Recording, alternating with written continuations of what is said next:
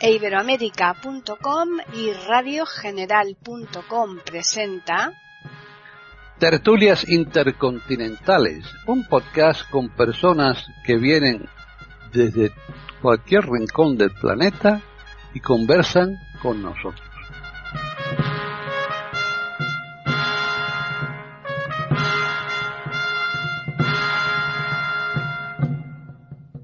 Bienvenidos un día más a Tertulias Intercontinentales en iberoamérica.com.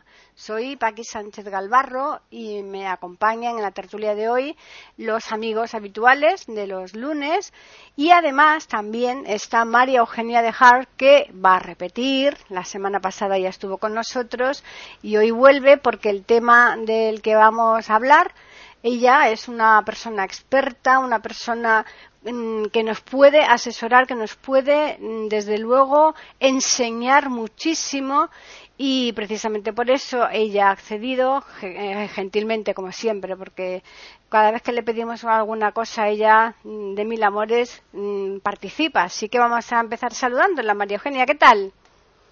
Hola, Paqui. ¿Y cómo no va a ser de mil amores con una persona como tú y todos los que te rodean. Es una delicia estar con ustedes. Ay, muchas gracias, María Eugenia. Hemos nota que eres amiga mía, ¿eh? bueno, vamos a continuar.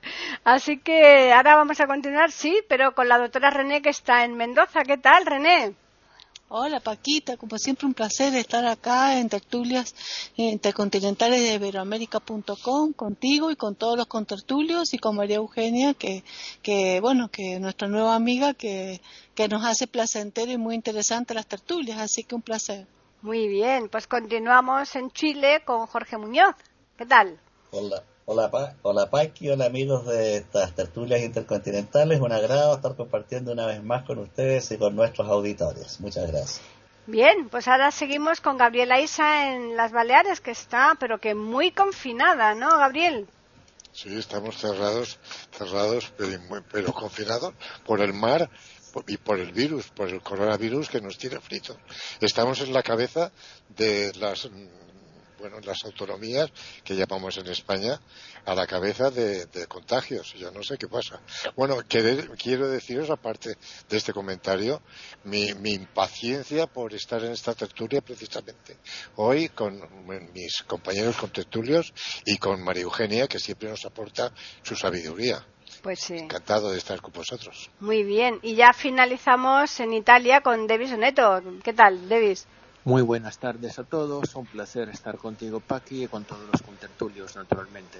Un saludo muy agradecido a los oyentes y espero que esta tertulia pueda ser muy agradable para todos. Bien, pues yo creo que sí, por lo menos lo vamos a intentar. Hoy el tema es un poco triste porque vamos a hablar de la muerte en diferentes eh, facetas, en diferentes parcelas, porque María Eugenia, mm, ella lleva muchos años acompañando en los últimos momentos a, personas que están ya finalizando su estancia aquí en, la, Tierra. Y mm, bueno, eh, creo que sería bueno que empezáramos por María Eugenia. Ok, voy a, empezar yo y antes de empezar quiero decirles que poder conversar con ustedes está siendo para mí maravilloso porque compartir ideas y oír todo lo que tienen para decir a mí me enriquece inmensamente, de verdad que sí.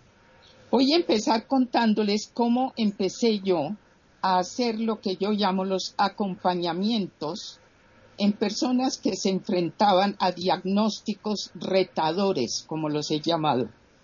Yo dejé de utilizar la palabra terminal cuando me di cuenta después de bastante tiempo que la única enfermedad terminal realmente es sexualmente transmitida, la padecemos todos y se llama vida, porque fuera de eso, a veces personas que parecían terminales daban unos vuelcos increíbles y tenían muchísimo más tiempo por delante. Y otras veces era al revés.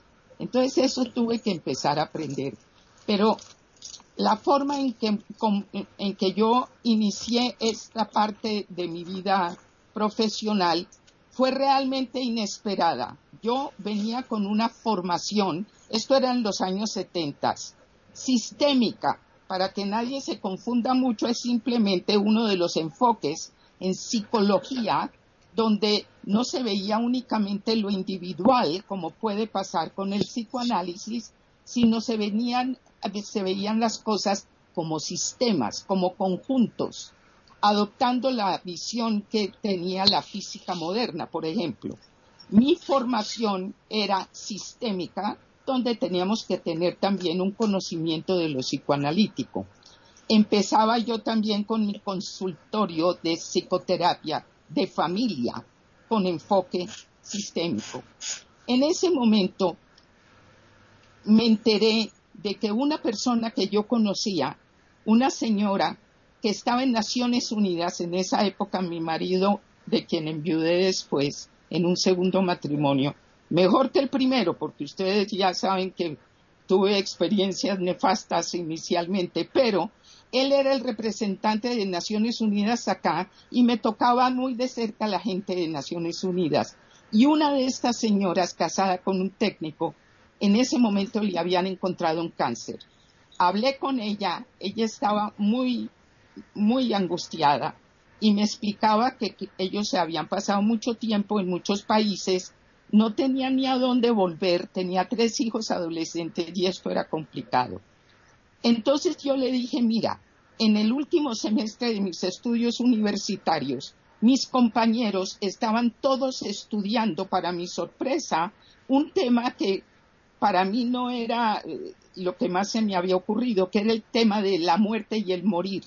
En ese momento, con, con especialmente la médica suiza, psiquiatra, doctora Elizabeth Kubler-Ross, de pronto algunos la pueden recordar, ella había empezado desde 50, 60 a meterse a ver cómo era que en Occidente estábamos manejando el tema de la muerte. Y junto con otros médicos empezaron a darse cuenta con antropólogos, psicólogos también, que teníamos un manejo que nos estaba causando mucho daño, porque en nombre del progreso nosotros estábamos desechando todo lo que eran hasta ese momento los rituales, los ritos, los duelos en forma de luto, este tipo de cosas muchas veces se tapaban los espejos, como también se hace en el judaísmo, por ejemplo, etcétera. Habíamos empezado a entrar en una forma de manejar la muerte y el morir desde un silencio, desde una negación prácticamente, y entre más se metieron en esto, fueron viendo que esto era un inconveniente terrible para las personas que estaban enfrentando el final de sus vidas, para los que los acompañaban y también para los médicos muchas veces. Bueno, yo había estado atrapada realmente en interés aprendiendo de mis compañeros y veía que si yo me iba a dedicar a psicología de la familia, pues la muerte está presente como los nacimientos en todas las familias.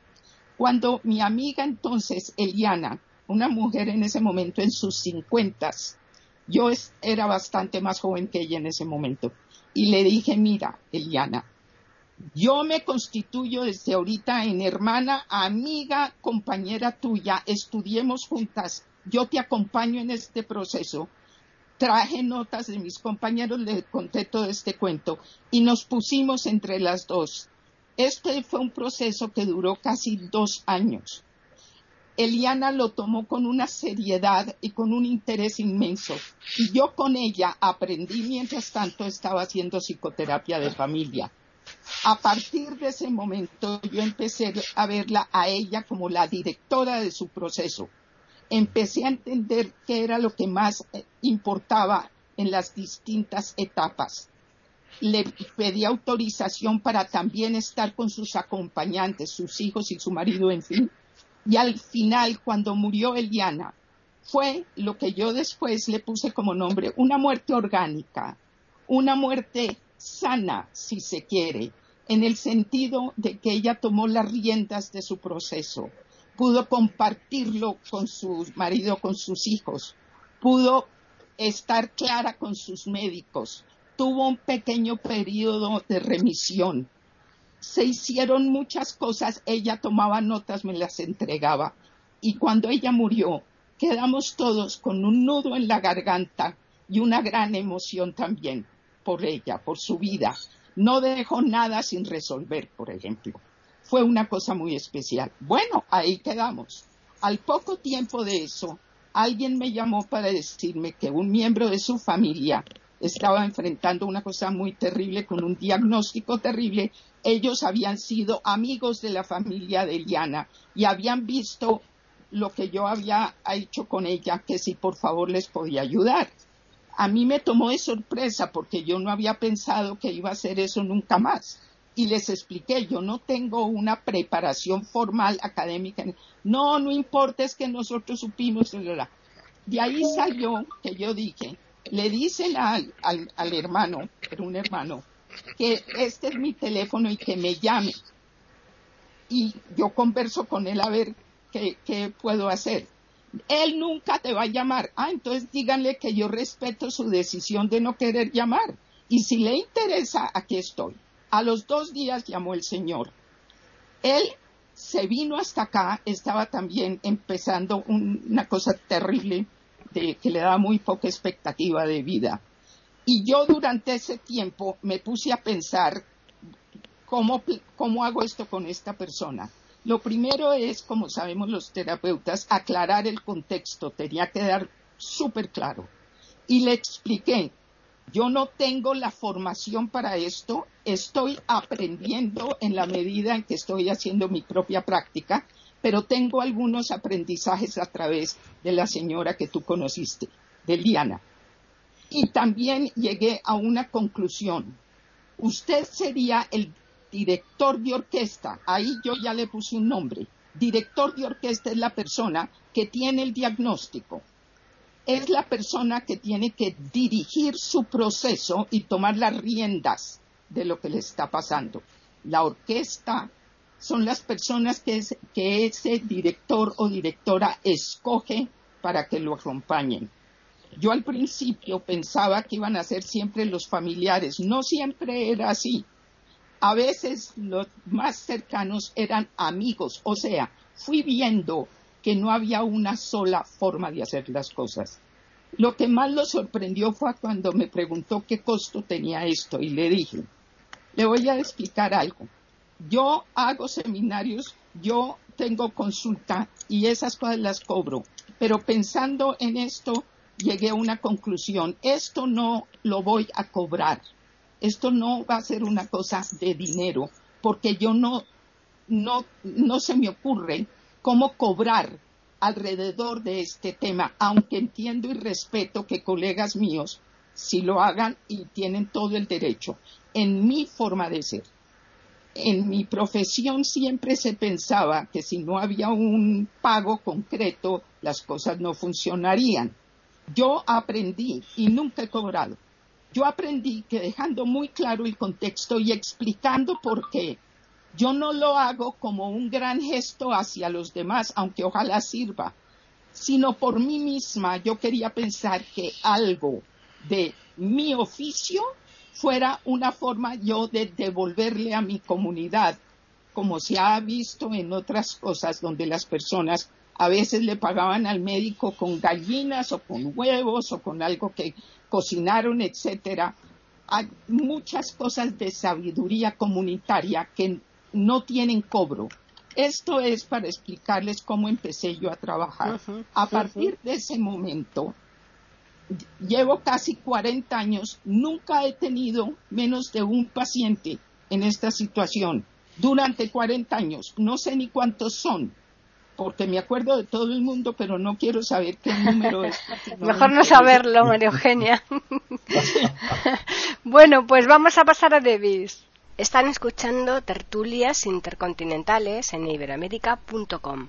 Bueno, yo creo que la muerte es un tema bastante difícil de tratar por mil razones. Efectivamente, es lo que efectivamente el culto de los de los de, los muertos es una de las cosas más importantes que por ejemplo describe puede describir el, el nivel de civilización que hemos alcanzado porque eso demuestra que efectivamente las civilizaciones tienen muchísimo respeto por la vida y eso me parece muy importante. En el curso de la historia, efectivamente, hemos vivido, hemos visto muchísimas perspectivas sobre la muerte. Y bueno, interesante es, por ejemplo, la que tenía Epicuro. Epicuro decía que efectivamente nosotros no teníamos que temer a la muerte, porque la muerte, cuando está ella, nosotros no estamos, y cuando estamos nosotros, ella no está. Con lo cual no tenemos razón para temer a la muerte, de ninguna forma y de ninguna manera. Y eso era Epicuro. Eso nos demuestra que efectivamente ya en, el pasado, en, antes de Cristo, efectivamente, eh, ya el tema de la muerte estaba muy presente, ¿no? Estaba muy presente en la historia, en la civilización del hombre. Yo, eh, en frente de un tema como este, sinceramente me parece necesario destacar una cosa.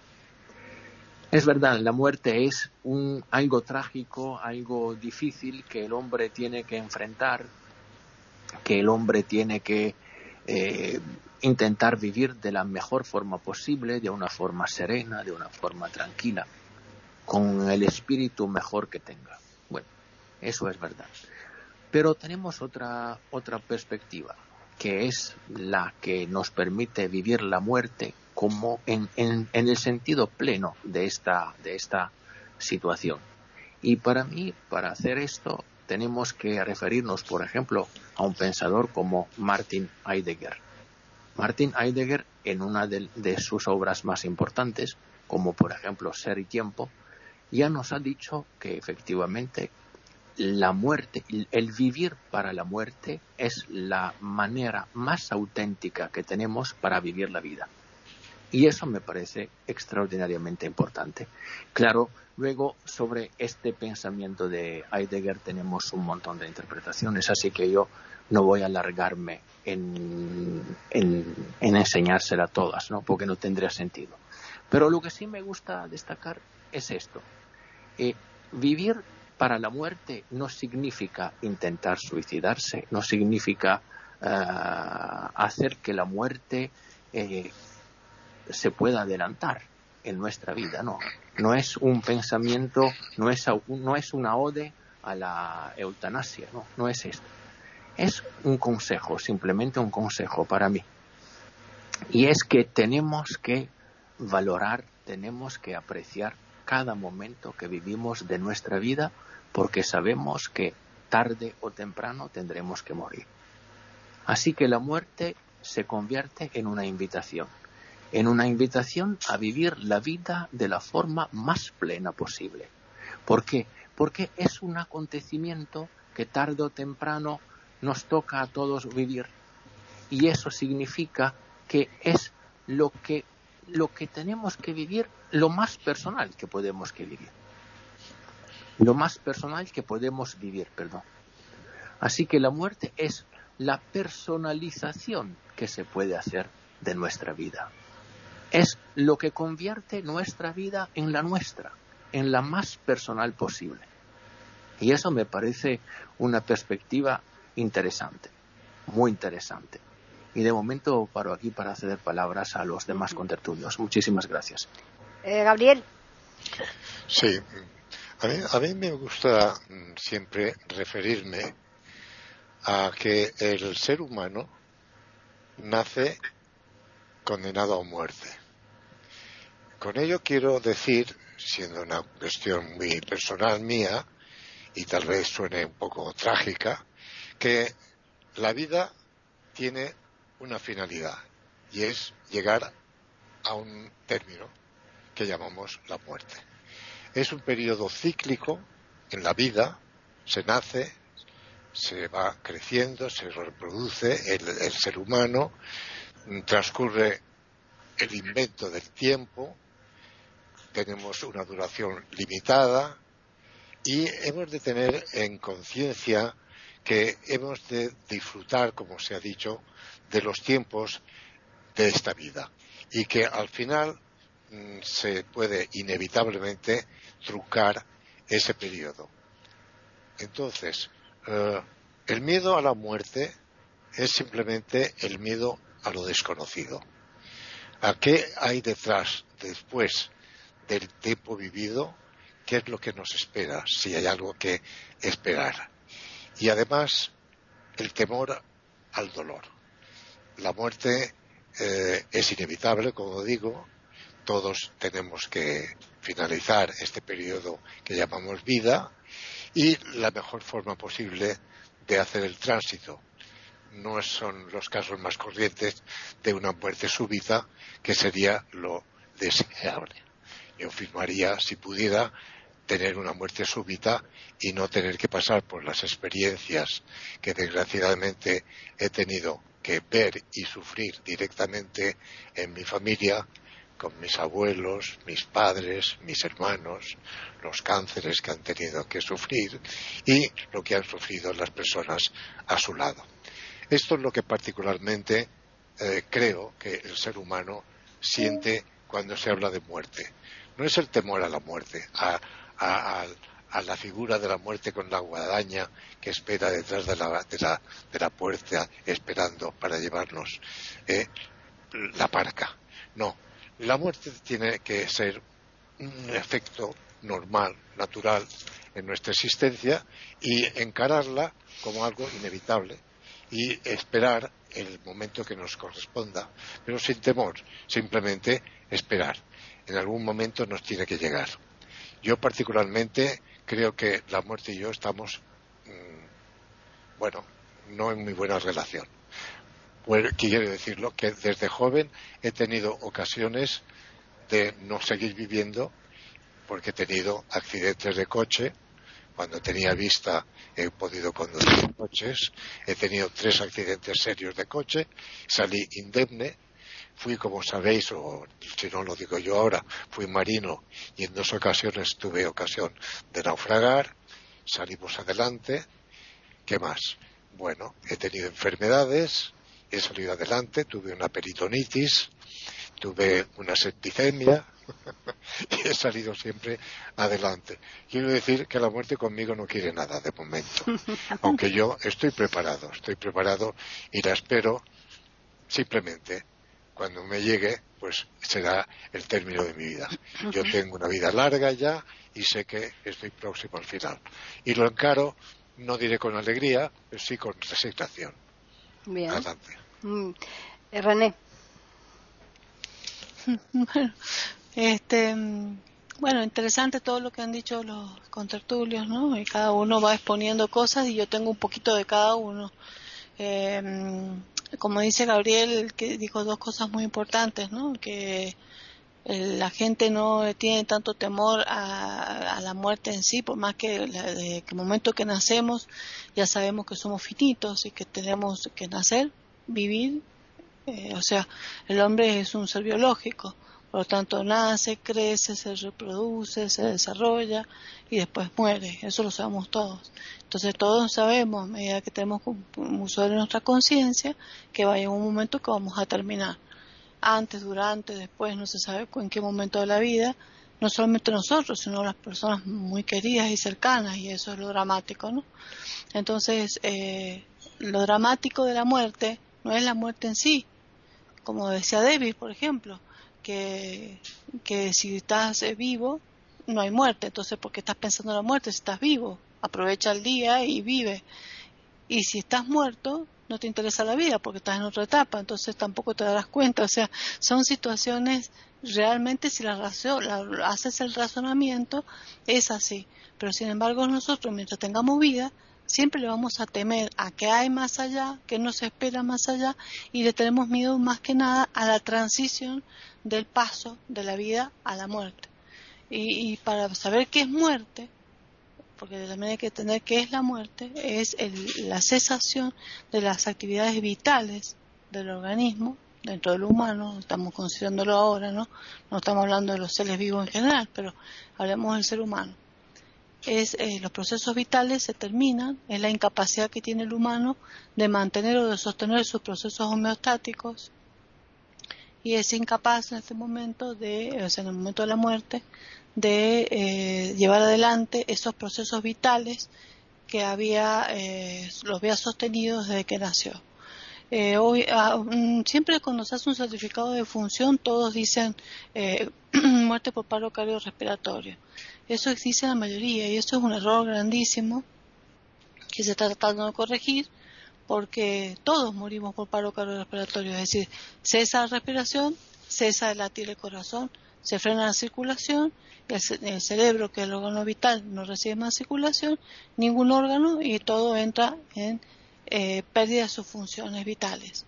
Sin embargo, cada vez más a nivel clínico y a nivel neurológico, en las neurociencias, en el sentido más holístico de lo que es la vida, se considera como muerte a estructuras más superiores dentro del organismo o del ser humano. Es decir, ya se mira a la corteza cerebral eh, puede tener funciones vitales una persona, puede estar respirando, ya sea por este, eh, aparatos respiradores que le sostienen la vida, pero si ya no hay registro electroencefalográfico de su corteza cerebral, se lo considera muerto. Esa muerte debe ser evaluado a través de seis horas por exámenes clínicos, neurólogos.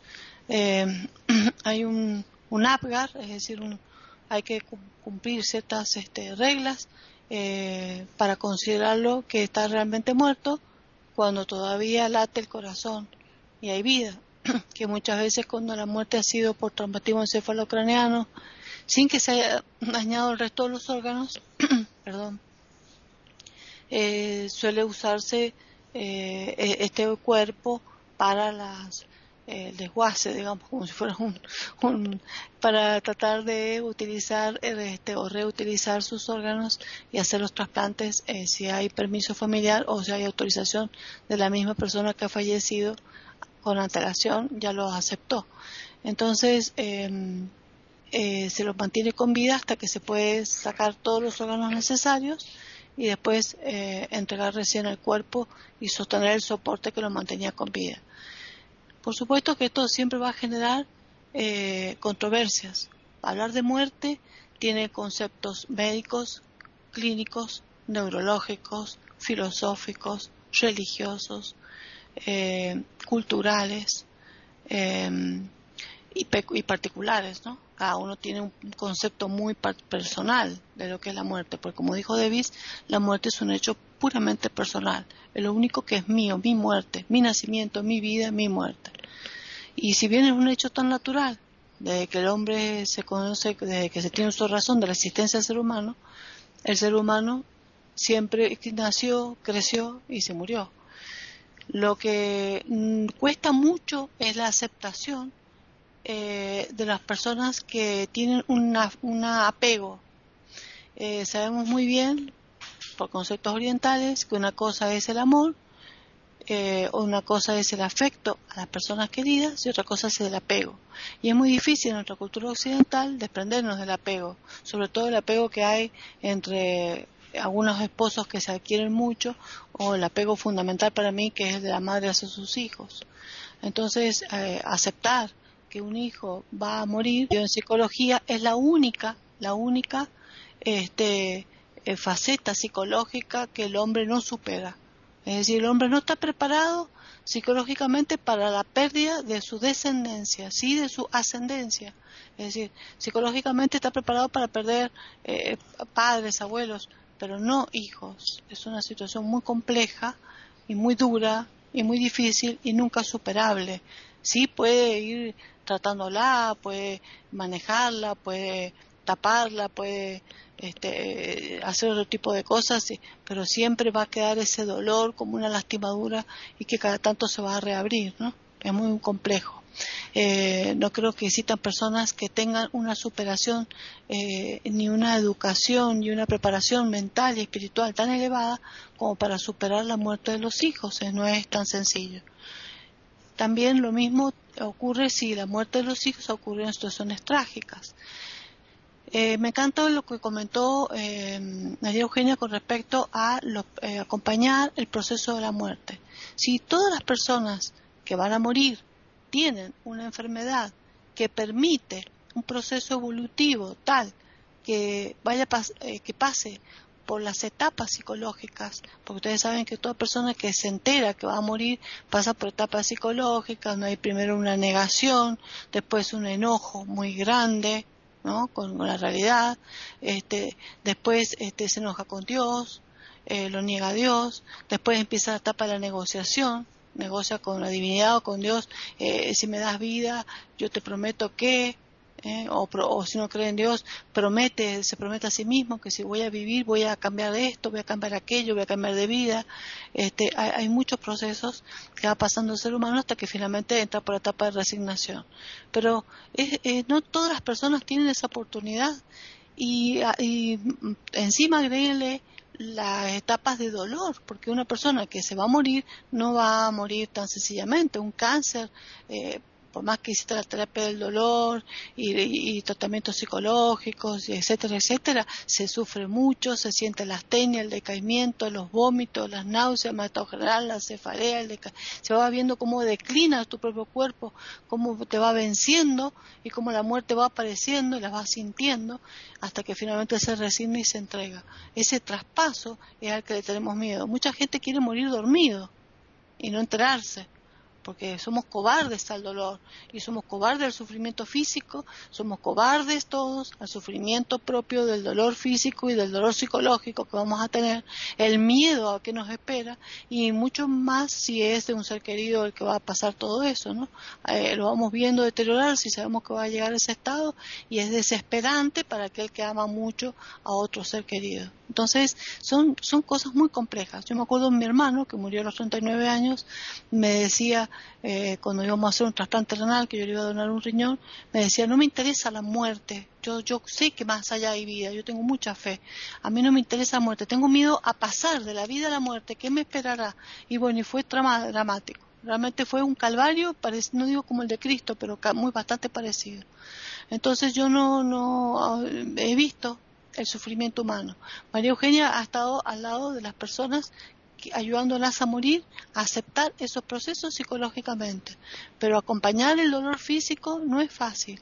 Y tener a esas personas sufriendo, eh, agonizando, eh, tampoco ha de ser nada fácil. Es algo que esté con un opiáceo que lo haga eh, entrar en un delirio donde no, ni, ni, sepa lo que le está pasando.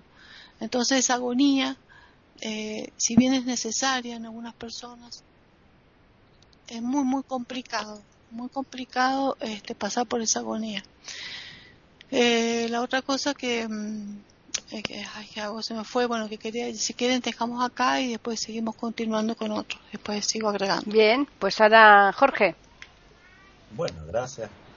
Para mí, la verdad es que la muerte no es una tragedia ni un dolor en absoluto por supuesto que el dolor físico y psicológico que se refería René, por supuesto que sí. Estamos hablando de la muerte.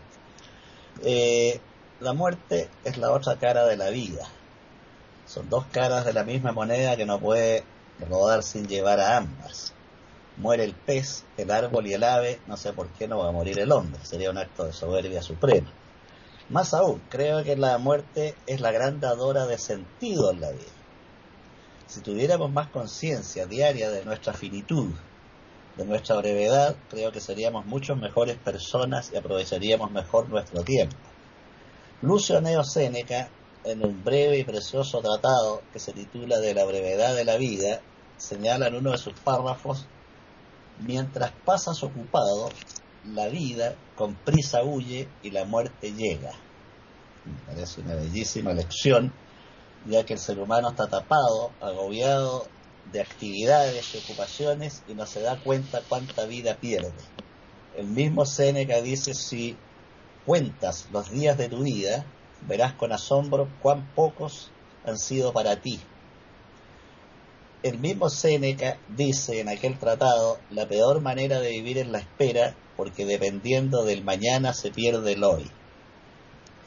Algo parecido, aunque en otra dimensión, nos dice un poema llamado Instantes, que muchos equivocadamente atribuyen a Jorge Luis Borges y nunca ha sido de él.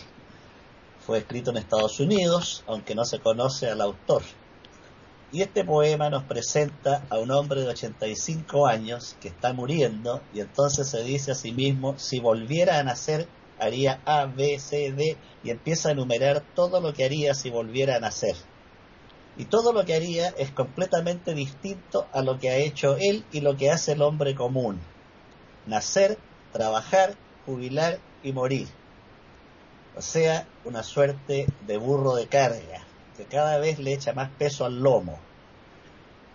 Por el contrario, el hablante lírico de este poema dice que se preocuparía menos de sí mismo, que andaría más descalzo por los prados, que jugaría con los niños, que tomaría helados, etc. Y agrega en el verso final, pero ya tengo 85 años y sé que me estoy muriendo. Es decir, cómo despilfarramos la vida. Este don, que repito, es finito y es precisamente esa finitud la que hace que cada día tenga un sentido y cada día que nos levantamos debiéramos agradecer ese regalo porque no sabemos si al salir a la calle seremos atropellados o en la casa sufriremos un infarto, podemos fallecer en cualquier momento por lo tanto tendríamos más respeto y aprecio por cada día.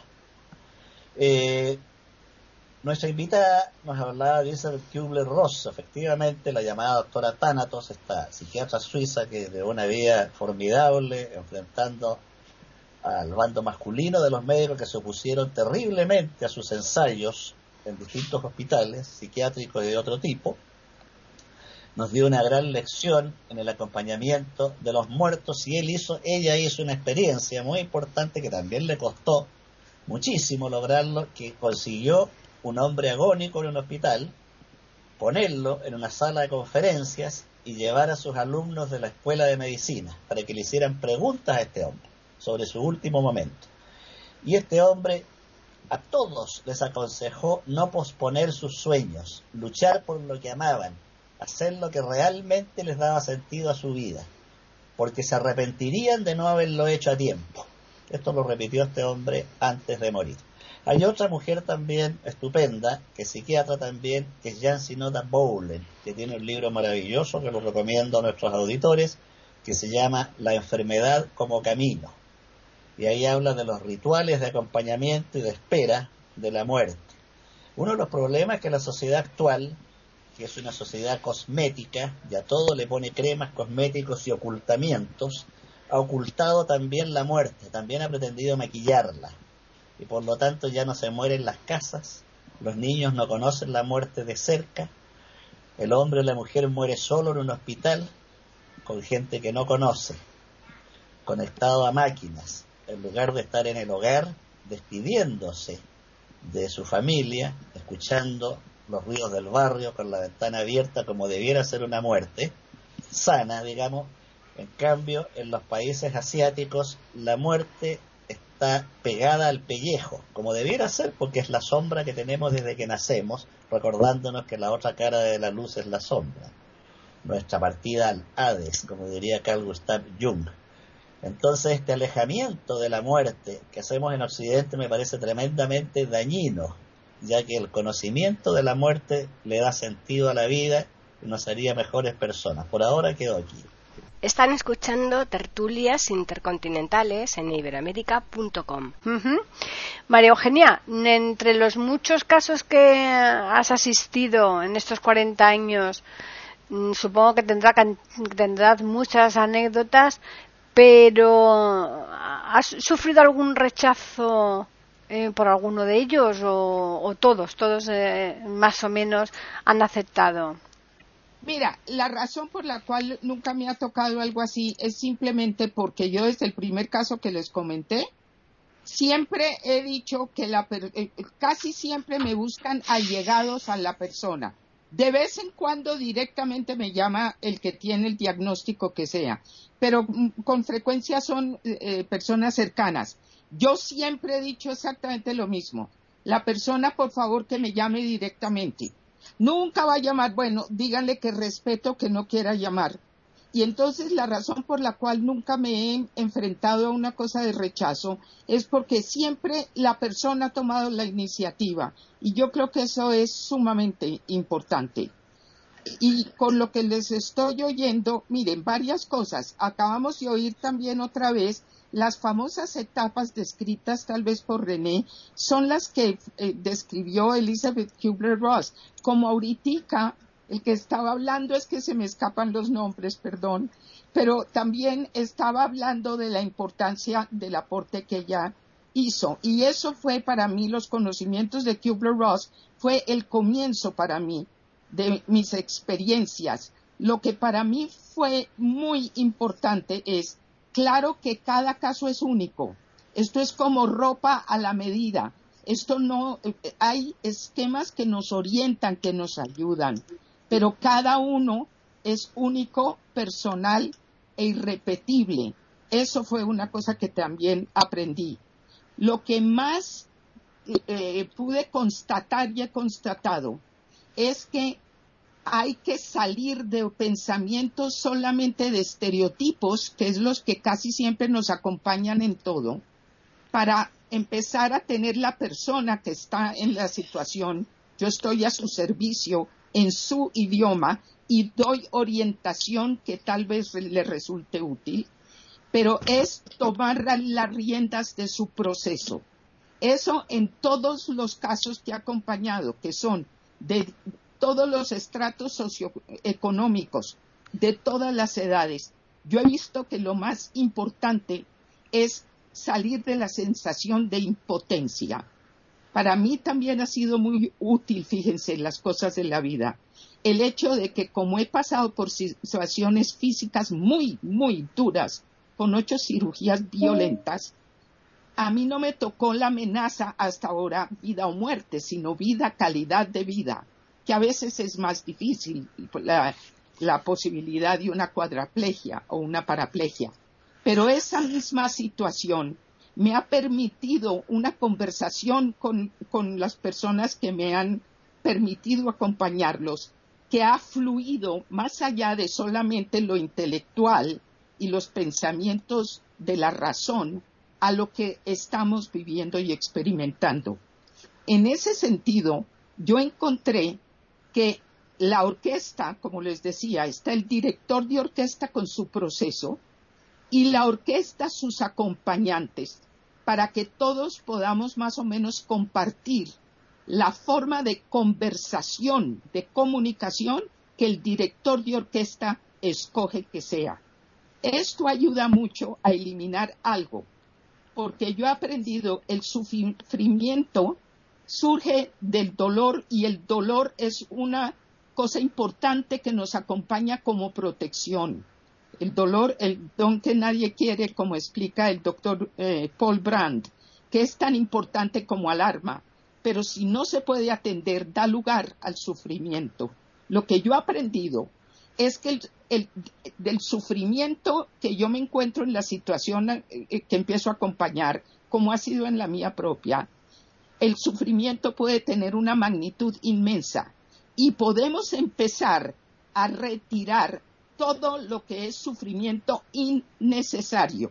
Les voy a poner un ejemplo de sufrimiento que se puede quitar, otros no, otros no hay más remedio. Y en esa parte todo lo que están hablando de lo exigente que es el dolor en cosas de amenaza de vida es real. Pero hay muchas cosas que atormentan y no son necesarias. Por ejemplo, muchas veces desde buen lugar del corazón se empieza a ocultar la realidad para el paciente, para el que tiene el diagnóstico.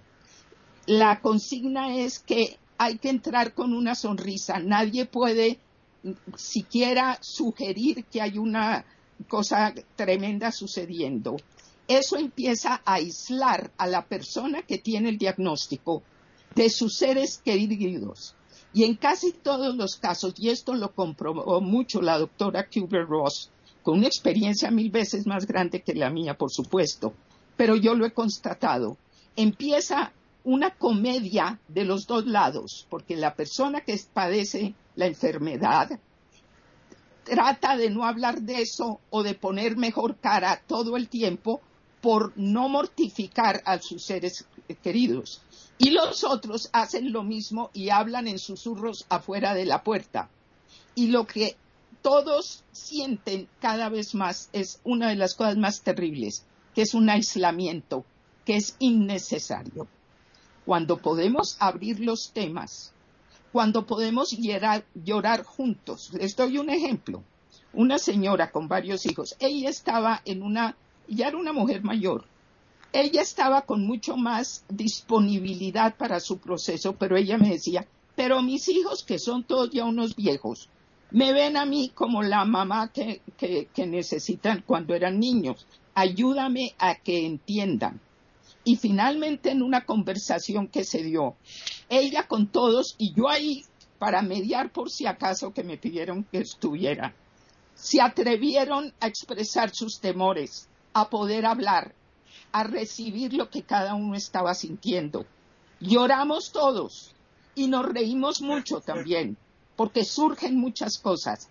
Eso, por ejemplo, le permitió, en ese caso a esa familia, quitar este velo que los separaba, de tratar de fingir que algo no estaba sucediendo.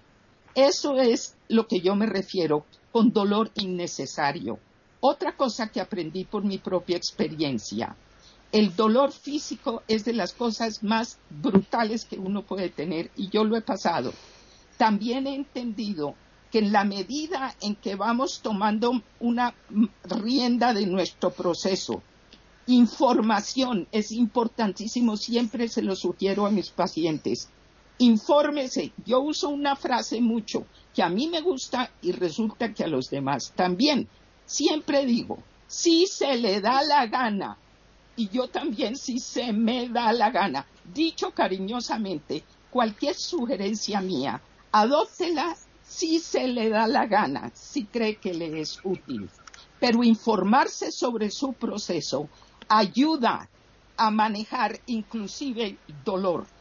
Yo empecé a aplicar eso con los brutales dolores producidos por mi columna destruida, recordando lo que había aprendido cuando parí a mis hijos con una entrenadora que me ayudó a aprender a parir con mi cuerpo. Y con esas enseñanzas lo empecé a aplicar a las situaciones posteriores de inmensos dolores para los cuales tomaba unos analgésicos impresionantes. En la medida en que yo fui tomando las riendas de mi organismo, hasta donde es posible, ¿ah? esto no es fórmula mágica, pero en la medida en que lo fui manejando, esto lo he visto en muchísimas personas empieza a ser manejable, mucho más manejable, el dolor inclusive. Y cuando necesitamos el analgésico, por supuesto hay que tener la humildad y aceptarlo y puede funcionar mejor. La otra cosa que aprendí, esta dignidad que le da a la persona no sentirse impotente, empieza a cambiarle la situación a los demás también. Una cosa que siempre le he dicho a los pacientes en las primeras reuniones para ver si quieren que los acompañe es lo siguiente. Mire, todo se va a hacer de acuerdo a sus ideas, a sus pensamientos, a su lenguaje. Hay un par de cosas que si quiere que yo lo acompañe para mí sí son cruciales. Una, el director de orquesta no tiene solo derechos, sino también obligaciones. Y la orquesta, los acompañantes, no tienen solo obligaciones, sino también derechos. Esto ha ayudado inmensamente a muchos procesos, porque yo sé lo que es la tiranía del enfermo, porque habiendo estado en situaciones extremas, yo, yo sé lo tentador que es volverse uno insoportable. Pero eso no ayuda a la dignidad de la persona y para los acompañantes en general no hay manuales. Nadie sabe cómo acompañar y algunos se vuelcan, hacen todo, otros nunca aparecen, empieza a haber rencores entre unos y otros.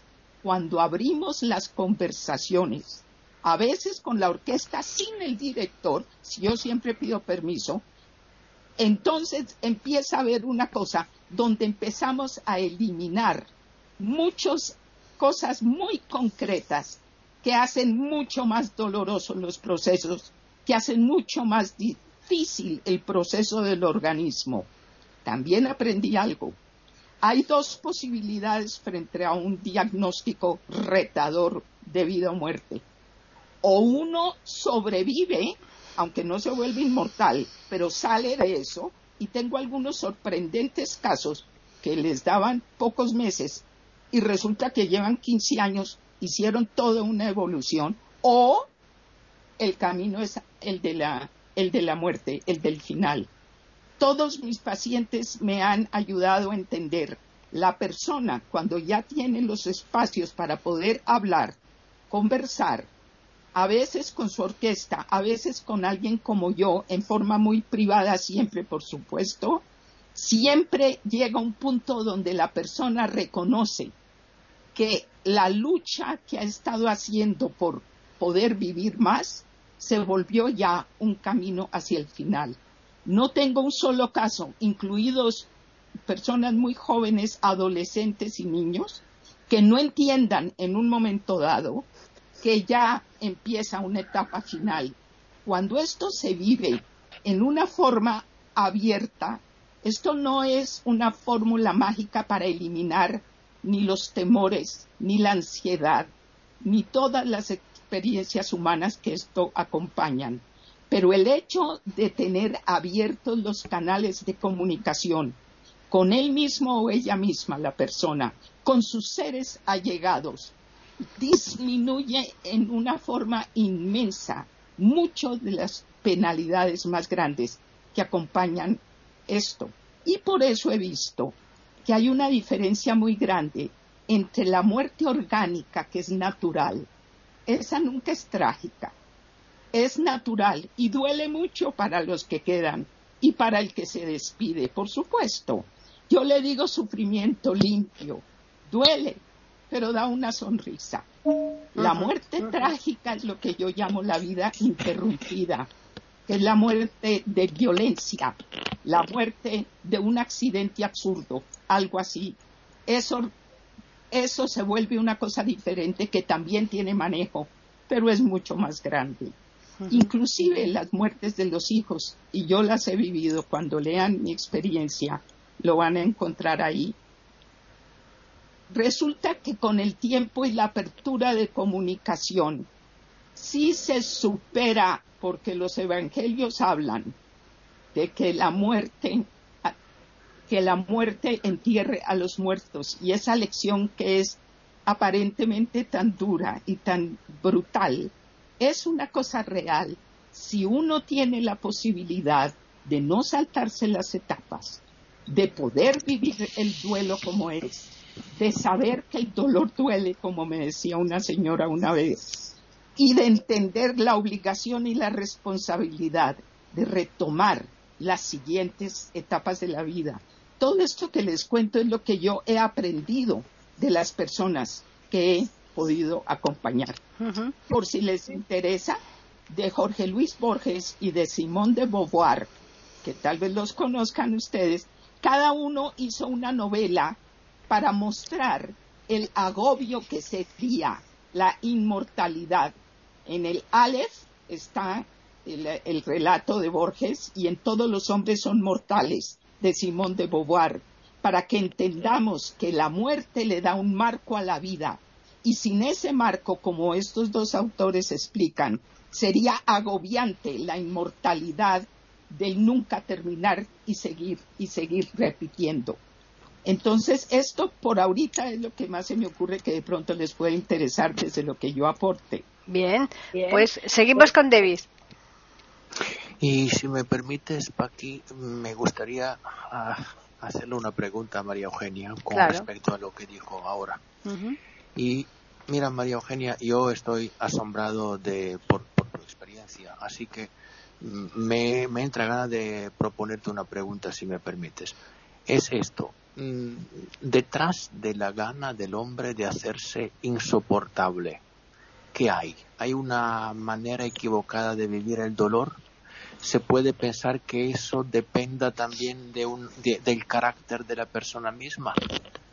¿qué tipo de interpretación tú le das a ese tipo de tendencia que pueden tener unas personas que en una situación tan trágica no saben, mm, no saben comunicar, no saben mantener los canales abiertos? Mira, la respuesta que te doy es eh, desde, desde lo que yo he vivido y desde mi punto de vista. Eso hay que decirlo siempre, ¿no? Nadie tiene la verdad en la mano, pero de lo que yo he aprendido. Una cosa que no nos ayuda a ninguno. En mis seminarios y en este tipo de acompañamientos yo siempre le pido a todo el mundo que empecemos la conversación con una caja imaginaria que tenemos enfrente donde votamos todas las creencias, todas las ideas, todos los estereotipos, todo lo que creemos saber y vamos a tener una mente abierta. Y cuando nos despedimos les pido que se los lleven todos otra vez sus certezas y sus cosas para yo no quedarme con ellas. ¿Cuál es la idea? La idea, que yo creo que es un poco respuesta a esta pregunta, es justamente que somos criados en general con unos patrones culturales que se traducen a los patrones familiares que no nos permiten realmente madurar y tenemos estereotipos y ideas fijas de todo, ¿ves? Por ejemplo, en el caso de vejez, en el caso de años avanzados, el estereotipo es que va a haber una senilidad de todas maneras que es inexorable, que todo se va a acabar, etcétera, etcétera. Y todo el mundo adopta esto. Y muchas veces una persona con años que se encuentra frente a algo tan tremendo como es enfrentar el, final, empieza a ser recalcitrante en las peores facetas de inmadurez que tiene, ¿ves? Cuando esa persona está conmigo, y me han tocado muchísimos, cuando conversamos y yo lo que abro es la cosa de, usted tiene todos los elementos para escoger cómo maneja esto. Hay un autor que a mí me ayuda mucho porque cada vez que lo menciono, los que no lo conocían o sí lo conocían les ayuda, que es Víctor Frankl. Víctor Frankl, sobreviviente del holocausto, que ya era psiquiatra cuando lo metieron al horror de Auschwitz, etcétera, y que sale con una maravilla de escuela que es la logoterapia. Él entendió en el infierno de un campo de concentración muchas cosas. Una, lo más importante para el ser humano es encontrarle un sentido a su vida que solamente él le puede dar. Ese era uno. Lo otro era cuando él se sintió que ya mejor era morirse, se iba a dejar morir, de pronto entendió algo que él llamó la última libertad. Y la última libertad es, yo no puedo cambiar esta circunstancia, pero ni los nazis me pueden obligar a mí a escoger cómo la voy a vivir. Eso es mi última libertad. Este enfoque de este proceso es mío y yo lo voy a manejar a mi manera, como la canción de Frank Sinatra, le da un gran vuelco a lo que estamos hablando. Eso le ayuda a muchas personas que están criadas con elementos donde, por ejemplo, el padre va a ser muy duro en la casa, nadie le puede objetar. Estoy dando ejemplos así que a veces se presentan y nadie se atreve a cambiar nada. O a veces la persona que es una víctima permanente y no hace sino quejarse. En el momento en que una persona se enfrenta con alguien que la conversación pincha el globo de que eso es así y usted tiene la oportunidad ahorita de tomar esto con mayor madurez, se sorprenderían ustedes cómo se hacen cambios mucho más rápido de lo que uno pensaría. Entonces, la respuesta para mí, inclusive con el tema de, hace ocho días también, ¿ven? Es que tenemos que adoptar unas formas de pensamiento que no necesariamente sea que nos aferremos a las ideas preconcebidas. Y de esa manera he visto personas hacer unos vuelcos impresionantes casi todos dicen algo en algún momento. ¿Por qué no hice yo esto hace 15 años o hace 20 años o hace 10 años? E, el punto de mi seminario El lenguaje de la cordura es para que tratemos de hacer muchas cosas antes de estar en un momento tan crucial como ya enfrentar este final de nuestras vidas. Entonces yo creo que desprendernos y por lo menos volver, reexaminar las creencias que tenemos en la cabeza. Y los acompañantes, los acompañantes también necesitan entender que tienen derechos a poner límites, que no todo va a ser en función de una sola persona, que entre más malcriada se vuelve, más sufre y padece el proceso. Que nos acordemos que el desgaste en el ser humano, el desgaste es inevitable, el deterioro es opcional y depende de las creencias. Entonces lo primero es revisar las creencias, pero con mente abierta. Ojalá esto dé algo de respuesta, pero en mi experiencia, en todos los casos que yo he acompañado, las personas cuando empiezan a entender, primero que están al borde de lo que están y que pueden hacer cambios importantes, hasta ahora no me, unos más que otros, pero todo el mundo ha, si se puede usar la palabra, tal vez sí, aprovechado una nueva puerta que se le abre y ayudarse a sí mismo y a los que lo rodean. Muchas gracias. Bien, eh, Gabriel.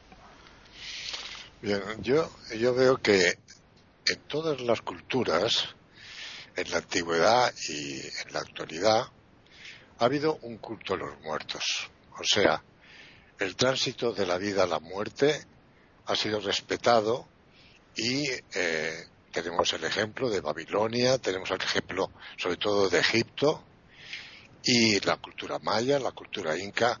En todos los, los tiempos y en todas las culturas ha habido ese culto a los muertos para darles la facilidad, por decirlo de alguna manera, de que ese tránsito les resulte más fácil, más cómodo.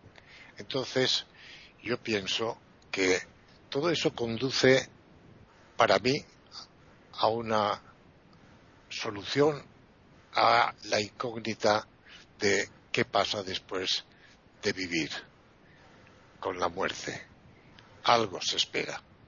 En realidad, creyentes, todas las creencias, las religiones, podemos hablar y no terminar en toda la vida de cuándo y qué creemos que pasa con nosotros después de morir. Pero realmente hay algo, no hay nada, ¿por qué esa creencia generalizada de que hay que hacer ese tránsito a los muertos fácil porque detrás de la, vida mortal, la que tenemos en este mundo, eh, se espera algo. Entonces, por no alargarme y además filosofar, que no es lo mío, eh, una pregunta, María Eugenia. Por favor, en su experiencia de tantos años y con la sabiduría que nos está demostrando, mm, en general, no casos concretos, en general, ¿qué aceptación hay del hecho de la muerte. ¿Se acepta con resignación o hay un rechazo al pensamiento de que nos vamos y que no queremos morirnos? Lo que yo he aprendido realmente es, primero que todo, casi siempre hay un rechazo. Y yo lo considero tan humano y tan natural y tan esperable. Pero en la medida en que vamos abriendo el tema. Esto yo sé que la pregunta es general y entonces lo que yo he vivido con, las personas, lo que yo voy viendo es que en la medida en que se abre la comunicación con madurez y cordura, con profunda compasión que es distinta a la lástima, eso también hay que tenerlo en cuenta. La compasión para mí es el nombre del amor frente al sufrimiento, donde la dignidad del sufriente que estoy viendo es central la lástima humilla, la lástima mira desde arriba hacia abajo y la lástima es algo que denigra. En cambio, la compasión siempre hay un respeto, se acompaña y se comparte. Entonces, lo que yo veo que pasa es que las personas en la forma en que pueden hablar, expresar su jartera, su rechazo la sensación de injusticia, su indignación. Yo acompaño esa conversación y abundo en ella porque si es una vez expresado las veces necesarias, se empieza a decantar una cosa diferente. Un ejemplo que pongo, que, que, es concreto, pero que da algo de respuesta. Una señora que yo acompañaba, que estaba muy indignada con lo que le estaba pasando. Su pregunta era por qué a mí, mis hijos ahora apenas empiezan universidades, yo no voy a ver nada, no los acompaño, etcétera. Estaba súper indignada. Y hablamos de eso y nos dimos todos los permisos. A la siguiente vez que llegué me la encontré muy distinta y con una sonrisa me dijo, es que todo me cambió por un sueño que tuve. Tuve un sueño de que yo estaba en una montaña mirando arriba y entonces grité, ¿por qué a mí? Y de pronto una voz desde arriba como un trueno enorme dijo, ¿y por qué no? Y se acabó el sueño. Y para ella, que se llamaba Leli, esa, eso que fue el inconsciente fue entre su sueño, lo que sea, pero le dio una respuesta con humor. Es muy, muy, la gente se sorprende de que en estas situaciones hay muchísimo humor, muchísimo humor entretejido con todo lo demás. Entonces, yo sí pienso que la cosa del culto que ha habido es porque el animal humano se percató de su propia existencia y de algo que a lo mejor de verdad puede seguir sin el cuerpo, porque muchas de las cosas que nos pasan como seres humanos son más allá del cuerpo. Un ejemplo es la sexualidad humana, por ejemplo, que se dice sexualidad humana. Sexualidad es reproductiva en general. En la sexualidad humana, por ejemplo, tenemos el componente del erotismo. Y el erotismo no es únicamente por procreación. ¿Qué toca eso? Eso toca algo más que el organismo físico de un animal que vive, se reproduce, etcétera, y muere.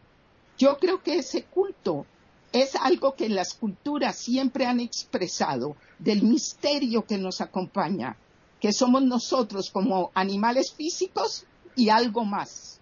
Eso es lo que yo he aprendido con, con las personas. Gracias, muchas gracias, René. René. Pensando todo lo que están diciendo. Bueno, yo siempre he repetido lo mismo, ya muchas veces, ya es figurita repetida, decir que somos seres espirituales transitando por una experiencia física y que la experiencia física es muy corta, pero nuestra verdadera existencia es espiritual. Eso es mi creencia. Yo no creo en, en que esta es la única vida ni nada. Es una cosa transitoria la Tierra y corta, muy corta, y mejor que sea corta porque como también se dijo acá, eh, debe ser finita porque eh, se llega a un agotamiento, se llega a un cansancio vital, unos antes, otros después.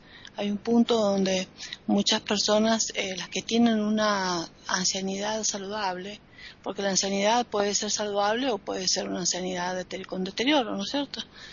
La ancianidad saludable, que es muy linda, sobre todo cuando se cumplen las premisas que comentaba María Eugenia, ¿no es cierto? Las premisas que tanto se, se publica y hay tanta bibliografía al respecto en el mundo actual, sobre todo en los últimos 30 años, con respecto a, a, no o sea, más que cita una apología de la juventud y que las propagandas son en base a la juventud y que la música es para los jóvenes, la moda es para los jóvenes y qué sé yo, también está la moda de prolongar la vida a través de la geriatría, a través de que clínicamente se hay medicamentos para aparato cardiovascular, para problemas metabólicos, para evitar la obesidad, para evitar la diabetes 2, para evitar el accidente cerebrovascular, para evitar las trombosis, para evitar este la senectud, para evitar el Alzheimer que eh, se puede evitar o no, porque también recuerden de que tiene mucho que base genética, este, pero para evitar eh, la demencia senil y mejorar la circulación cerebral, etcétera, etcétera. O sea, la medicina se ha esforzado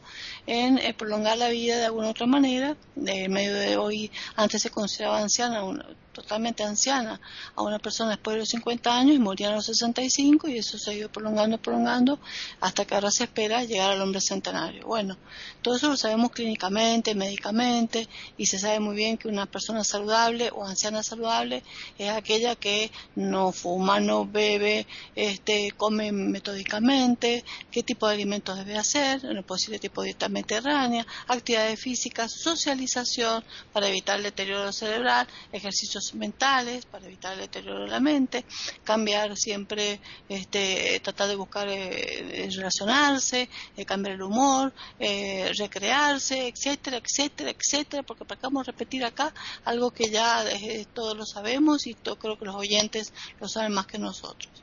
Pero lamentablemente, no todas las personas en este mundo tienen la muerte de la misma manera, sabemos muy bien. Se mueren los niños, se mueren los bebés, se mueren este, los adolescentes, se mueren las personas jóvenes. Esa señora que se preguntaba por qué yo, es una cosa que ocurre con la mayoría de la gente que yo conocí que tuvo que vivir una catástrofe en su cuerpo y tuvo que pasar de un estado saludable a un estado de invalidez o de deficiencia física porque se quedó ciego, porque se quedó sordo, porque se quedó paralítico, porque adquirió un cáncer, porque se va a morir, por lo que sea. ¿Por qué yo? ¿Por qué yo? Eh, eh, eso pienso yo. Al principio me daba rabia cuando yo veía pacientes que decían por qué yo y por qué yo también decía como ese sueño que tuvo la, la, señora, la paciente de, María Eugenia. ¿Por qué yo? O sea, eh, si, ¿por qué no? Si cualquiera es, ¿por qué, ¿por se me murió mi madre?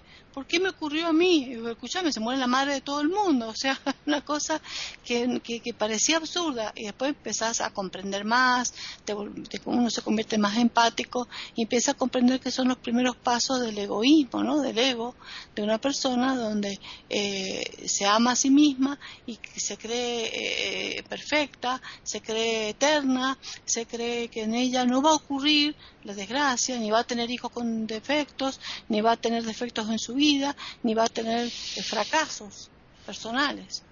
Este, y, mucho peor cuando considera que los fracasos de las personas que te rodean son fracasos personales, otro gran error, ¿no? Y, les cuesta mucho escindir entre lo personal y lo, por, el apego que les hablé más anteriormente, y los fracasos de las personas muy cercanas. Entonces, como es muy difícil la vida, no es tan fácil eh, vivir. No es fácil relacionarse con los afectos eh, familiares, con la sociedad, con, lo, con, la sociedad eh, cercana y con la sociedad mm, que, que ofrecen los medios de difusión, eh, con las imágenes que se venden este, y la realidad propia. Y también cuando el hombre va pasando por las distintas etapas y llega a la senectud, eh, no todas las personas tienen esa ancianidad saludable de comprender que es una etapa de, como dice María Eugenia, donde se adquiere una cierta madurez, donde uno tiene que aprovechar la experiencia, como se hacían eh, siempre en el pasado, que ustedes lo han visto en la historia, en la historia griega, en la historia europea, eh, romana, eh, en, la historia de los indígenas nativos acá, los famosos consejos de ancianos. Siempre el anciano de las tribus y todos eran los más sabios, porque eran los que sabían y habían hecho experiencia en su vida. No, ahora el anciano no sabe nada, el anciano está, está fuera de contexto, el anciano es de otra época. Callate, abuelo, estás repitiendo lo mismo. Abuelo, ya me lo dijiste a eso, de joder, bueno, ya está el viejo, y, siempre lo mismo. Entonces eh, le tiemblan las manos, el anciano hay que, hay que segregarlo, el anciano molesta, entiendo eso, pero también hay que entender de que la ancianidad eh, si bien eh, María Eugenia no quiere presentarlo a ella como un, veo que no estás presentando a Eugenia como una decrepitud. Sin embargo, la decrepitud existe, el deterioro existe, aparece la artrosis, aparece el deterioro, la piel se arruga, ya no, ya no tenés la velocidad mental, ya no tenés la misma memoria. y si la persona entra en un Alzheimer o una demencia, es muy difícil llevar adelante a ese familiar. Y un momento que esa persona se convierte en un protagonista tan molesto, tan desagradable, que el amor apasionado que le tenías a ese antecesor, madre, padre, abuelo, lo que fuere, llega un momento que se convierte en un monstruo al que terminas odiando. Entonces vos decís y te preguntás, ¿para qué vive tanto si está destruyendo a la familia? Y es más, hay grupos en Estados Unidos, hay grupos, eh, acá no hay, lamentablemente, de autoayuda donde se reúne gente, así como se reúne y se congregan gente para el alcoholismo, gente para ayudar a, a, personas que tienen diabetes, gente para familiares que, bueno, también se congregan gente para tener para que se cuenten las experiencias que tienen cuando tienen un familiar con Alzheimer, porque la situación es desesperante desesperante tener un familiar con Alzheimer. Te amarga la vida, hace que la vida no pueda, no puedes sonreír. Estabas contento y te amarga al punto de, de decir basta, no doy más, no doy más, quiero morirme yo. Antes que la persona está mayor. Si esta persona mayor no se quiere morir, que no se muera, pero yo me quiero morir porque no aguanto más. Entonces también hay que entender que no todo es color de rosa, no todo es empezar una muerte, acompañarla y morir sonriente, y toda la familia comprender eh, y acompañar a ese enfermo, y todos felices y morir felices en una cama y cerrar los ojitos así con toda la familia alrededor. ¿Son cuántos pueden tener ese lujo de morir así? ¿Cuántos mueren en situaciones trágicas, espantosas, en situaciones de deterioro, inconscientes, eh, sin una familia alrededor, em, eh, o muerte súbita, o, muerte con, negligencia médica, por impericia médica pero aberrante, este, em, con familiares alrededor nefastos, familias políticas traidora. Hay tanto, hay tanto, tanto alrededor de una muerte, por lo menos lo que yo he visto en pacientes, lo que he visto en, familiares, que realmente la palabra muerte, que tendría que ser la finitud, la terminación de una etapa para pasar a una verdadera libertad, ha llegado a ser en mí, y les confieso, ha llegado a, a ser en mí el pensamiento de la verdadera libertad y felicidad, al punto de decir, el día que me muero voy a ser feliz, porque qué lindo que es, eh, debe ser más allá. como yo tuve una experiencia, pero como nadie la cree, no la voy a contar, pero tuve una experiencia donde yo pasé, tuve, tuve una muerte por paro cardiorrespiratorio y pasé una etapa donde vi algo que me hizo sentir que la, vida, muerte no es nada desagradable, al contrario, la verdadera felicidad está allá, no acá, ¿entiendes? Y acá siempre hablan del infierno, del cielo y todo por las religiones distintas, qué sé yo, pero creo que esto es infernal, esto es difícil de pasar, esta experiencia física es la que duele el alma y el cuerpo y la mente, y que en otros estatus, otras conciencias, se tienen procesos evolutivos donde, si bien no se crece espiritualmente, pero donde se tiene bienestar, eh, creo, y por eso yo eh, no le temo a la muerte. Nunca le temí, desde esa experiencia que tuve, no le he temido y llevo más de 30 años sin temerle a la muerte. La considero como algo, eh, como un premio. Ahora, le temo a la muerte por qué le teme uno a la muerte de los queridos, porque no quiere perder a esa persona que quiere, porque se resiste a, a contactar efectivamente con esa persona que de golpe no está más ya no está más, estaba conmigo esa energía, esa vitalidad, esa persona que me hablaba, que me acompañaba, ya no existe más, no existe más en este mundo. Me la voy a encontrar el día de mañana, quizás, yo creo en eso, pero ahora no. Entonces, esa sensación extraña de pasar de una de un mundo paralelo a otro mundo paralelo, de una eh, dimensión a otra dimensión, de todas las dimensiones que deben existir, es una sensación extraña que no estamos conscientemente preparados para saberla. Por algo será, no será necesario porque si supiéramos y tuviéramos conciencia de todos los estados dimensionales que existen, no podríamos realizar nuestra experiencia física como debe ser acá ahora, con este conocimiento, con esta capacidad y con estas circunstancias. Entonces el secreto sería tratar de vivir lo mejor posible lo que nos toca vivir, tratando de ser feliz en lo posible como se pueda, esforzándonos y creo que la meditación, la oración nos puede acompañar en cada situación difícil para poder pasar esos dolores mentales y físicos tan y, que son tan pueden llegar a ser durísimos para el alma. Bueno, nada más. Están escuchando tertulias intercontinentales en iberamérica.com. Pues ya finalizamos con, con Jorge esta tertulia, porque como todas se nos escapa el tiempo, así que Jorge. Gracias, Pai. Bueno, a diferencia de que... ¿Aló? A diferencia de lo que planteaba Gabriel en su última intervención, yo creo que los rituales de acompañamiento del muerto en realidad son rituales de acompañamiento a los vivos, no al muerto.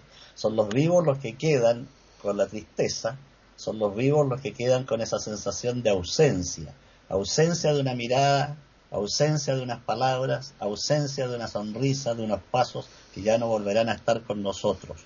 Por lo tanto, ese ritual en realidad es para conformar a los vivos. Pasando a otro tema, Nietzsche decía, el que tiene un porqué puede soportar cualquier cómo. Lo cita mm. también Víctor Frank en el libro que mencionaba María Eugenia, El hombre en busca de sentido. Y en este libro, Frank cuenta en las primeras líneas cuando se le presenta un hombre desesperado y Frank con Víctor Frank con bastante brutalidad le dice, ¿y por qué no se suicida? Esto parece duro, pero me parece muy útil lo que hizo este psiquiatra. el padre de la logoterapia, eh, porque así le enseñó a buscarle sentido a la vida. Y yo me tomé la libertad, de forma atrevidiaria, de hacer esta experiencia aquí en Chile con una persona. Debo contarle a María Eugenia, que no me conoce tanto, que yo, siendo ciego, fui fiscalizador de la Dirección del Trabajo y atendía un promedio de 70 personas diarias. Y un día llega un hombre a mi oficina, a mi escritorio, desesperado. Lo habían despedido y estaba vuelto loco ese hombre. Entonces me dijo, estoy a punto de suicidarme. Y yo recordando el libro de Franklin, dice, ¿por qué no lo hace? ¿Por qué no toma la pistola y se pega un tiro? Y quedó callado este hombre, impactado. Pero después de meditar un rato me dijo, es que no lo hago solamente porque tengo un hijo. Se da cuenta, le dije, que siempre hay algo y alguien por quien vivir si pensamos un poco más allá de nosotros mismos. Y al final no atendí para nada la parte jurídica, ni de su despido, ni el finiquito, sino que terminamos enfrascados en este tema y se fue dándome las gracias del hombre. Por lo cual me sentí bastante mejor que haber entrado en la parte jurídica. Creo que la muerte es un fenómeno un misterio que siempre ha intrigado a la humanidad, pero repito, yo que no soy creyente, y lo digo con el mayor respeto a los demás, que no creo en una vida posterior que creo que sería tremendamente gravosa, como dice Jorge Luis Borges en su cuento Los Inmortales, donde estas almas inmortales se retuercen sin, en un aburrimiento espantoso, sin nada útil, eh, creo que es precisamente la finitud la que da el sentido. Y quiero terminar esta, esto para no acaparar el tema, con algo que ocurrió en época de, de Mahoma. Se le pregunta a un hombre, ¿y tú cómo estás? Y el hombre responde, estoy como alguien que sabe que va a morir. El otro que le había interrogado le dice, pero eso lo puede decir cualquiera. Sí, le dice, eso lo puede decir cualquiera, pero lo que no puede decir cualquiera es que sabe sentir la muerte. Y es precisamente esa dualidad que hay entre el conocimiento intelectual y la aceptación emocional, y tal vez con todo el cuerpo. Es esta última la que da la verdadera conformidad. Nunca va a ser la aceptación intelectual. Podemos saber, por ejemplo, un fumador empedernido sabe que el tabaco puede producirle cáncer al pulmón. Sin embargo, lo acepta intelectualmente, lo sabe, pero no es capaz de dejarlo porque no ha tenido la aceptación plena del cuerpo y del corazón. La felicidad no se va a alcanzar nunca por la vía intelectual, porque cometemos la tontera de tratar de definir y explicar la felicidad. La felicidad solo ocurre cuando se siente, cuando se siente en todo el cuerpo. Y la felicidad, en mi opinión, es posible con todos los dolores, con todas las dificultades que ha mencionado René, que lamento que tenga una visión tan oscura y opaca de la vida.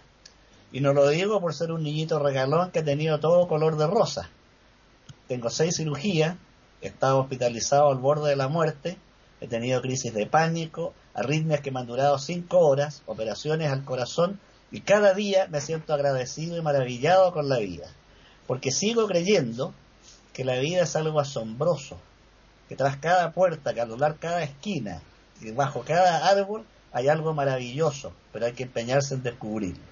Con eso termino. Es que no quiero que vaya a quedar la impresión de que lo que yo estoy planteando es que la gente se muere con una sonrisa y con mucha felicidad y en una visión color de rosa, porque eso sería una falta de respeto con los múltiples casos que me han tocado de cerca. De ninguna manera quiero que eso quede dicho así. El hecho de prolongar la vida simplemente considerando una cosa geriátrica de deterioro que de todas maneras ocurre, es algo que sucede porque no hay una comprensión de cómo cuidarnos, pero de ninguna manera y por eso, y con esto termino y no digo más, pero yo no estoy planteando nada color de rosa y de las experiencias más sobrecogedoras, que es la que todos vamos a tener con nosotros y nuestros seres queridos, es la muerte, de ninguna manera. Pero es muy diferente una muerte en una forma orgánica y con un acompañamiento de información y de compasión y de comprensión a la muerte desesperada en el aislamiento y el silencio. Es lo único que quería aclarar. Me parece muy bien porque además ese apartado que acabas de decir es lo que está ocurriendo ahora mismo con las personas que mueren por el tema del coronavirus, que están totalmente solas, sin amparo de familias, de, de nadie, y para ellos eh, el, el hecho añadido de que se van a morir pues se encuentran este otro, ¿no? En que llevan a lo mejor meses sin poder ni siquiera hablar por teléfono con, sus familiares. Pero bueno, es lo que nos ha tocado vivir y, así estamos, ¿no? Estamos ya al finalizando esa tertulia que como todas mm, a mí me parece muy interesante, un tema duro, porque la muerte em, lo veamos como lo veamos, mm, no deja de ser un tema bastante complejo y agradezco como siempre la presencia de todos los que habéis estado aquí en esta mesa redonda eh, aportando vuestras ideas. Te agradecemos, Paqui. Gracias a ti para la oportunidad que nos das. a nuestra invitada por su experiencia que ha sido muy pedagógica para mí, muy notable. Yo quería agregar que no olvidemos de Daniel Chumillas cuando dijo como cuando eh, le hicimos una, una entrevista a Paquita muy interesante y dijo eh, no morimos. Acuérdense que las personas que mueren ahora no están no mueren solas. Nadie muere solo. Eh, yo sé que en este momento Jorge no cree en la vida más allá, sin embargo estamos rodeados de espíritus y todos vienen a buscarte, a acompañarte. No estamos solos, estamos muy acompañados en el momento de la transición. Eso lo puedo asegurar. Así que bueno, lo ha dicho mucha gente que ha tenido experiencias interesantes y muy no son eh, personas que, que hablan este que tienen hablan paparruchadas sino que son personas muy serias con mucha responsabilidad y mucho estudio. Así que por eso le digo que son este, creencias diferentes y experiencias diferentes, pero nada para echar por tierra ni creer que ninguna sea la segura, ni la de cada uno que, de los que estamos acá, por supuesto. Somos todos con pensamientos diferentes, ni yo tampoco tengo un pensamiento tan negativo de la vida, no, a mí me gusta la vida, me gusta ver mis hijos, este, es más, espero un nieto, estoy ilusionada, no, no, no es eso. Es decirte que sé que la vida espiritual es más maravillosa que lo que puedas imaginar. Pero claro, a lo mejor lo encontramos en otra vida y te lo puedo decir, ¿viste, Jorge? bueno, mientras tanto lo vamos a dejar aquí. Vamos a recordarles a los oyentes que nos pueden escribir al correo tertulias y también pueden hacerlo al Twitter e con las iniciales EI y la A de América en mayúsculas y simplemente emplazarles para el lunes próximo en, desde iberoamérica.com porque les ofreceremos otra tertulia intercontinental.